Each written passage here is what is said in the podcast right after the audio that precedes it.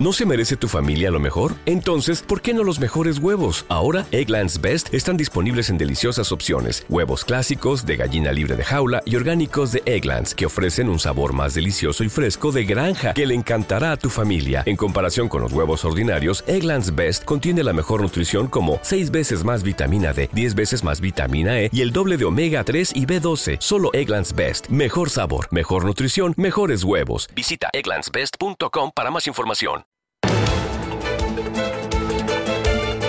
La entrevista capital.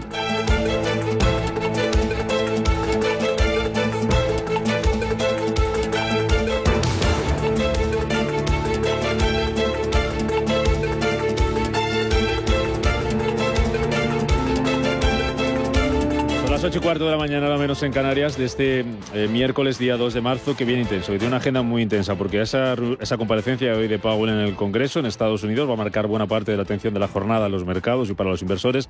Tenemos enseguida a las 9 de la mañana Pedro Sánchez compareciendo en el Congreso. Hay doble cita en Bruselas, el ECOFIN que va a abordar y va a tratar las sanciones a Rusia que están teniendo su impacto económico. Lo acabamos de contar, esa decisión que vamos a analizar en nuestra tertulia del Bank, el mayor banco eh, ruso, propiedad del Estado ruso, de abandonar territorio europeo. Y hay cita también en Bruselas, donde se van a reunir hoy los ministros de Agricultura de la Unión Europea para analizar, para tratar el alza de los precios por la guerra en Ucrania. Está con nosotros esta mañana don Pedro Barato, es el presidente de ASAJA, la Asociación Agraria de Jóvenes Agricultores. Señor Barato, ¿qué tal? Muy buenos días. Hola, buenos días. ¿Están notando ustedes ya el, el- el impacto en el sector agrario del alza del- de los precios de, de los alimentos? Bueno, más que de los alimentos, de los piensos que utilizamos para producirlos, ¿no? Eh, los mercados están siendo bastante extraños, hay subidas muy muy muy muy grandes, bajadas a los tres días. Eh, yo creo que aquí se está un poco pues eh, jugando con, con el mercado de materias primas, pero fundamentalmente lo que ocurre es que España se suministra de, Ucrania en torno a un 30% de maíz, más de un 30% de, bueno, casi un 70% de girasol eh, y, de la, y de la torta de girasol, y todo esto pues va a tener unas consecuencias no inmediatas, pero ya se va notando un poco lo que son los incrementos de precios fundamentalmente en las materias primas que necesitamos para, para, para producir esos, esos piensos. Y en segundo lugar, el tema de los fertilizantes, que ya tenía que haber bajado, pues eh, no solamente no bajan, sino que siguen subiendo. Mm. O sea que Ucrania es un granero importante ¿no? para el sector agrario español. Para el sector agrario español y para el sector agrario europeo. No olvidemos que hay pues muchas fábricas de pienso que son multinacionales, que están en Francia, que están en Portugal, que están aquí en España. Y luego pues las importaciones que estamos haciendo eh, eh, año tras año, pues eh, marcan mucho lo que es el precio de, la mercancía, fundamentalmente cuando esta mercancía llega a los puertos españoles. ¿no?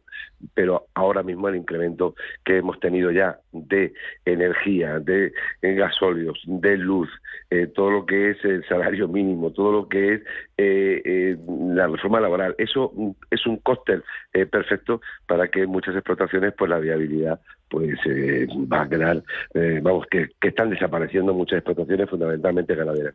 Y como consecuencia tendrá también toda esta situación, señor Barato, un aumento del coste, un aumento del precio para los consumidores, del precio de los alimentos. Evidentemente, yo creo que aquí hay unas consecuencias de la política agrícola común, hay unas consecuencias de, del buen hacer de los agricultores españoles y de los agricultores europeos. No hemos visto nada más que en la pandemia cómo no nos ha faltado de nada. Y eso es porque alguien lo producía, alguien lo transformaba y alguien lo llevaba a los lineales, ¿no? Por lo tanto, eh, los consumidores, que somos todos en este caso, pues los incrementos de, de, de la alimentación, pues ya ha subido y subirá más, evidentemente. ¿Qué esperan ustedes? Eh de esa reunión de hoy de ministros de Agricultura en, en Bruselas. ¿Qué, ¿Qué, se puede hacer para mitigar este impacto, señor Barato? Bueno, se puede hacer, pues eh, como se ha hecho con otros sectores. Cuando hay problemas, pues poner dinero encima de la mesa.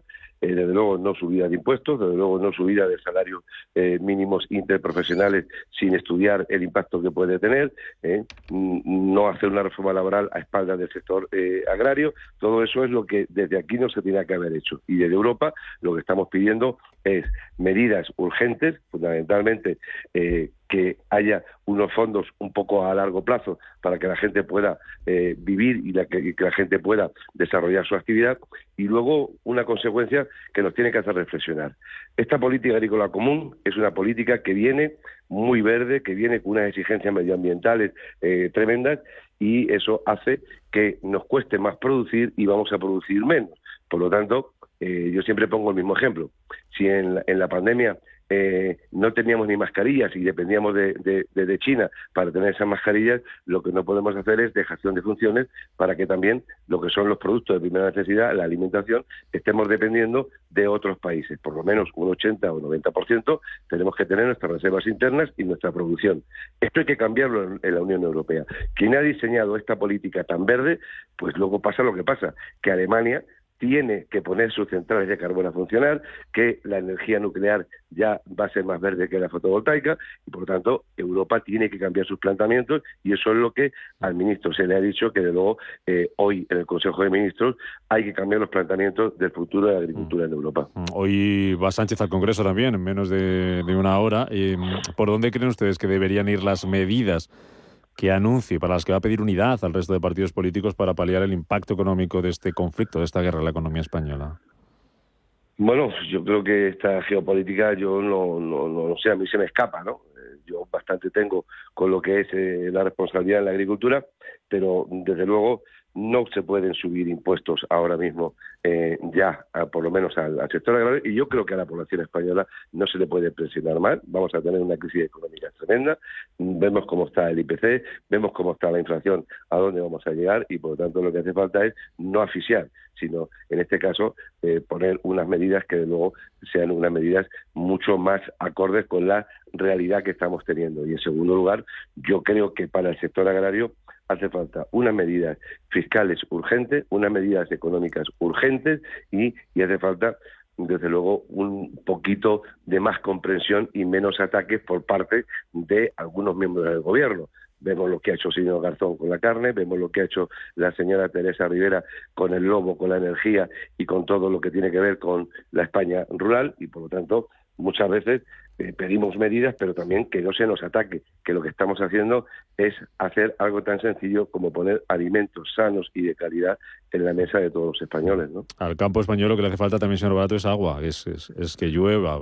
Eh, sus, técnicos, sus técnicos que le dicen qué previsiones hay, cuándo, cuándo va a llover, me imagino que estarán pendientes del calendario cada pues, casi Bueno, eso es eh, la segunda esa es la segunda consecuencia, porque porque el tema de la sequía, si los si las importaciones están como están y la campaña ya en Andalucía eh, en Extremadura por primera vez va a haber problemas con agua. En La Mancha tenemos unos problemas eh, tremendos eh, y encima no llueve, pues ahí es donde se ve también el que cuando no hay una vertebración hidrológica en nuestro país lo que lo que hay son enfrentamientos políticos de comunidades autónomas unos contra los otros y no hay una vertebración, pues luego tenemos estas consecuencias porque eh, depender del cielo pues estamos acostumbrados, pero yo creo que en este país hay agua suficiente para hacer las cosas medianamente bien.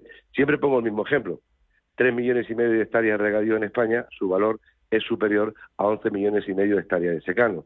Y ahí no hay problema de despoblamiento, ni problema de empleo, no hay eh, tantos problemas como en otras zonas donde el agua no existe. Las previsiones, parece ser que en algunas zonas, eh, mañana jueves puede que, que, que, llueva algo, no durante muchos días, pero es que necesitamos eh, mucha agua porque no hay agua para el campo y vemos cómo estamos los pantanos. Los que teníamos el año pasado al 60% los tenemos ahora de media al 30%. Por lo tanto, eh, la sequía también está haciendo estragos en el campo español. Mm, termino con, con esto, señor Barato. Vamos a conocer hoy a las 9 el dato de paro del mes de febrero, paro y afiliación. Eh, vamos a ver si tiene ya algún impacto la reforma laboral, lo que a contratación temporal se refiere, ver cómo han venido los, los contratos durante el último mes. ¿A, ustedes esta reforma qué les parece? ¿Cómo les afecta? Bueno, a nosotros la reforma laboral, eh, desde luego, no se ha tenido en cuenta el sector español. El sector agrario es un sector que, que tiene mucha estacionalidad, que tiene mucha temporalidad. La uva hay que cogerla cuando hay que cogerla, en un periodo de tiempo en todos los sectores eh, empezamos en el sur y terminamos en el norte según las producciones y el que nos limiten a 90 días los contratos temporales en el campo durante un año, pues eso mm, es una auténtica barbaridad. Y luego que todos esos trabajadores que pasen de los 90 días, pasarlos a fijos discontinuos, pues ya tenerlos en la mochila para la campaña siguiente, yo creo que eso no es la realidad del sector agrario. Y eso va a tener unas consecuencias como ya tuvo el incremento del salario mínimo pues eh, hace año y medio, ¿no? Ya me gustaría a mí que hubiera subido el precio de lo que yo produzco el 38%, que es lo que ha subido el salario mínimo interprofesional, ¿no? Pues estaremos muy pendientes de eso y de ver qué sale hoy de, Bruselas y también del Congreso y ver cómo afecta al sector del campo español, deseando que llueva y a ver si es posible a gusto de todos, como suele decirse. Don Pedro Barato, presidente de Asaja, gracias por estar con nosotros analizando, valorando el impacto que está teniendo este alta de los precios de algunas materias primas en el sector agrario español. Gracias, señor Barato. Hasta otra. Muchas gracias y buenos días.